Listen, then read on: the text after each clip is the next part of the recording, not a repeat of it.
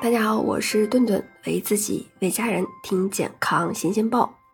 那去超市，您会选择脱脂牛奶还是全脂牛奶呢？我们来先来聊一下脱脂牛奶和全脂牛奶的区别，那以及到底应该选哪一种？脱脂牛奶顾名思义，呃，脱掉脂肪的牛奶。一般来说，天然全脂牛奶的呃乳脂含量在百分之二点八到百分之四之间。但是呀，现代食品工业可以通过离心的方式将全脂牛奶中的脂肪除去，那得到脱脂牛奶。在我国，全脂牛奶中的脂肪含量在百分之三点一左右，脂肪含量呀不大于百分之零点五的就被叫做脱脂牛奶，而脂肪含量不大于百分之一点五的牛奶被称为低脂奶。也就是说，很多人说的半脱脂牛奶。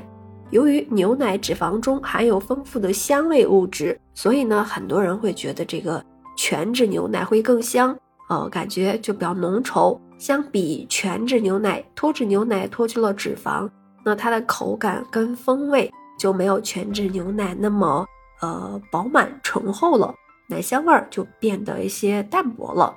呃，与此同时，在脱去脂肪的过程中，像一些呃。脂溶性的维生素，比如说维生素 A、维生素 E，同样也会消耗。近年来呀，主流说法是建议人们避免食用全脂牛奶，主要是因为其中的饱和脂肪，甚至专家们呃会认为这个饱和脂肪会增加患心脏病的这个风险。但是呢，二零一八年《柳叶刀》杂志上发表了一项。在二十一个国家开展的涉及十三万人的前瞻性的研究显示，乳制品摄入，呃，不仅有利于预防心血管疾病，甚至还可以降低死亡率。全脂奶的效果同样也会更好。那使用全脂牛奶、酸奶和奶酪等产品中的乳脂，它是可以预防心脏病的发作。这意味着摄入更多。这个乳脂的人呢，患心血管疾病的风险会较小，而且呢，较高的这个呃乳脂肪摄入量与死亡率的增加是没有关系的。总而言之，研究显示，乳脂肪摄入量较高的人的心脑血管疾病的风险反而会降低，并且呢，较高的乳脂肪摄入量也不会增加死亡率。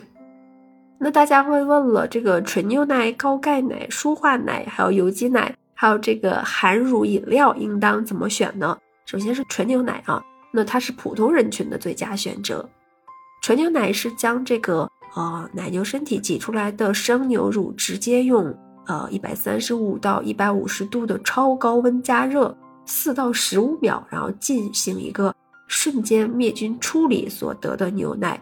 因为它也没有加其他的配料，所以呢无糖也高蛋白。蛋白质的含量一般在百分之三左右。那我们再来说高钙奶，那含钙量会比较高，但是呢，它不利于吸收。高钙奶的重点是高字，就是含钙量更高的牛奶。国际标准限定高钙奶的含钙量要求要达到呃一百二十毫克每一百毫升以上。其实高钙奶呢，需要我们理性看待，因为牛奶本身就是一种含钙量比较高，而且吸收率。也很好的液体，普通牛奶中的含钙量已经达到了一百到一百二十毫克每一百毫升，那已经足够人体吸收利用了。高钙奶它的含钙量确实比纯牛奶高，但是呢，呃，从能被人体吸收的钙量来说呢，并没有太大的差异。高钙奶中的钙呢，它是强化碳酸钙等吸收率较低的钙，那而普通牛奶中的钙呢，是乳酸钙。那非常容易被人体吸收。我们再来说一下这个舒化奶，它是更适合这个乳糖不耐受的人群。舒化奶它它是一种呢比较独特的牛奶，这种牛奶它是呃不含乳糖的，所以呢这种牛奶适合乳糖不耐受的人群，比如说总是喝牛奶就拉肚子的人，就可以选择舒化奶。那从口感来看，舒化奶喝起来。比普通牛奶会更甜。那除了成分、口感以外，舒化奶与普通的牛奶呢？除了这个成分、口感外，舒化奶和普通牛奶基本不存在其他的区别了。